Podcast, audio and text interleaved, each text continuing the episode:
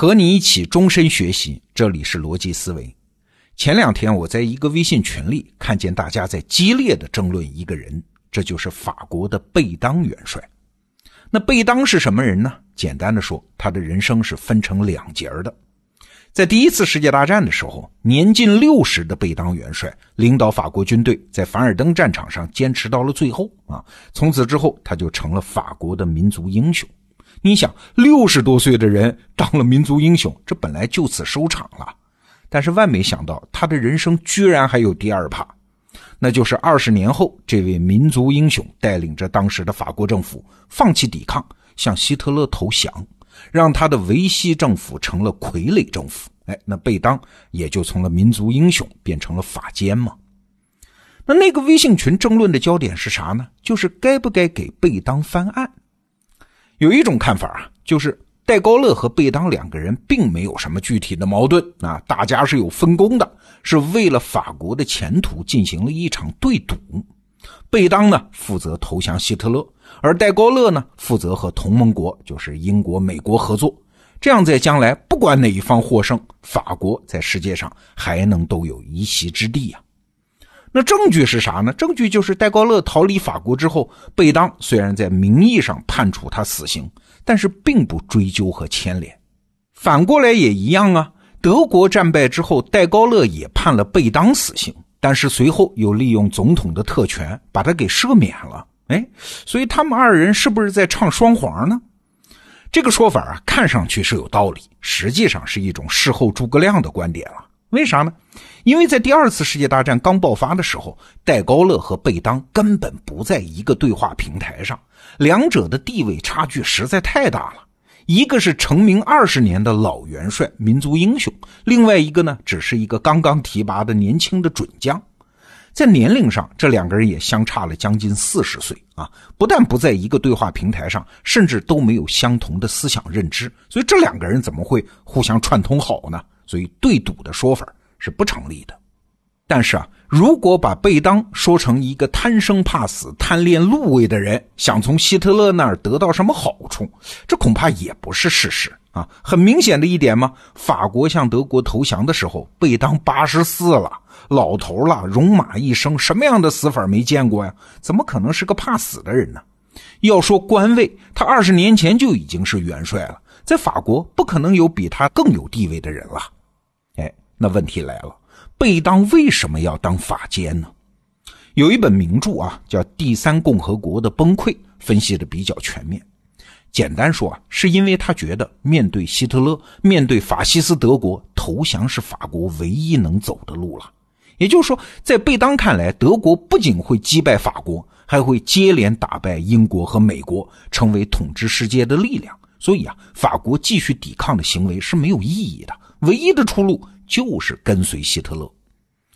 那贝当的这种想法，现在看起来当然是荒唐可笑。但是如果站在当时，站在贝当的处境来看，这个就不一样了啊。我们首先来看军事。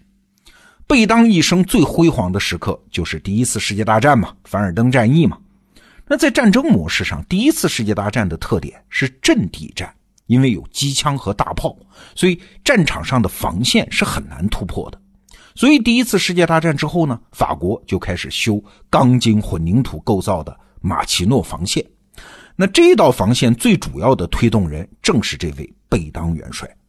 但是万没想到啊！二战刚开始的时候，在德国现代化的坦克集团军面前，马奇诺防线根本就不起作用。法国军队在短短几个星期之后就全面溃败啊！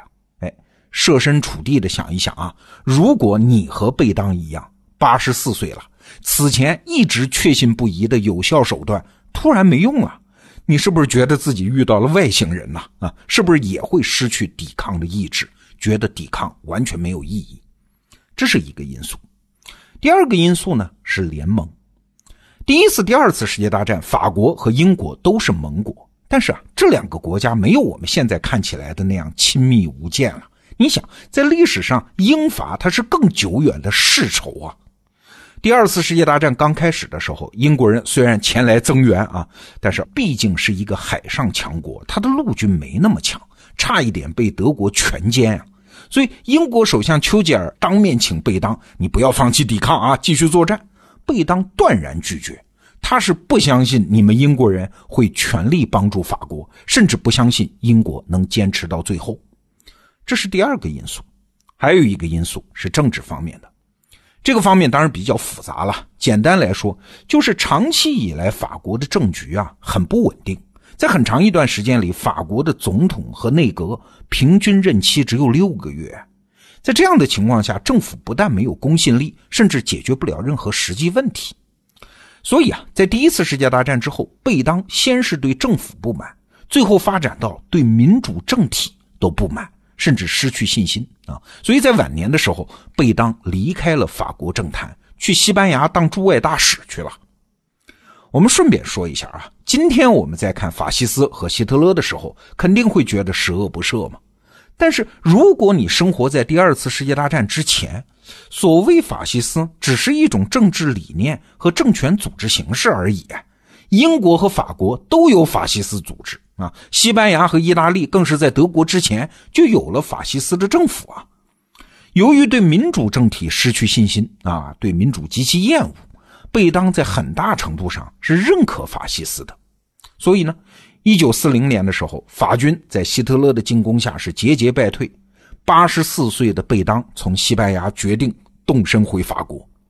这个时候，就有西班牙人问他：“哎，您呐？”何必把自己的一世英名和一场本该由别人负责的失败联系起来呢？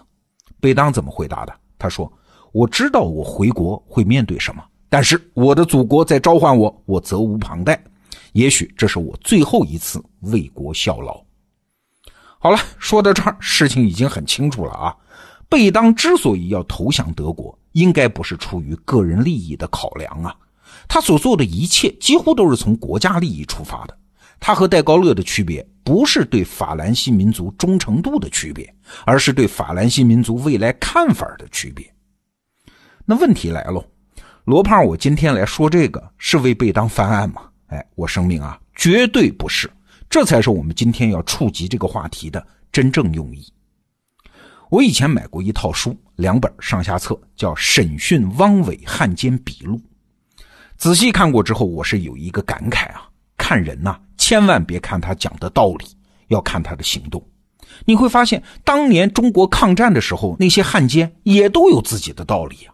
而且这些道理和我们刚才讲的贝当一样，越看细节越觉得其情可悯啊。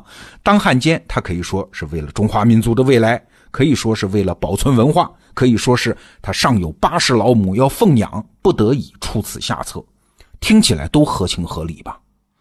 作为一个有同理心的人，我们从个人层面也都可以理解。但是，只要从他的说辞当中抬起头来，马上我们就会变得清醒。每个人呢，都会把自己的行为解释的合情合理啊。以人的智力吗？再不堪的行为，想找到一番光明正大的辩护词，那还不容易吗？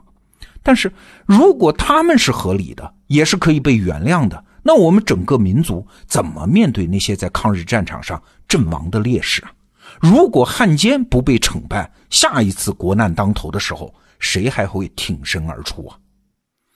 正如前两天我在那篇叫《实事求是》的节目里讲的啊，一个人当然要保持多元化的价值思考的能力，但是作为一个有具体发展目标的国家或者说集体，如果陷入价值观的争论，那就是巨大的灾难。这个时候，那句话的力量就显示出来了啊！叫实践是检验真理的唯一标准。对于一个人的判断也是这样，你的行动是判断你的唯一标准。管你有多少理由，战时投敌，管你是民族英雄还是革命烈士，管你是贝当还是汪精卫，你都是法奸和汉奸，这是永远翻不了身的定论呐。还是那句话，人类世界里有很多并行不悖，甚至是相互矛盾的道理。我们懂得越多越好，但是现实世界里却往往只有一个行动的结果。我们判断的是越准确越好啊！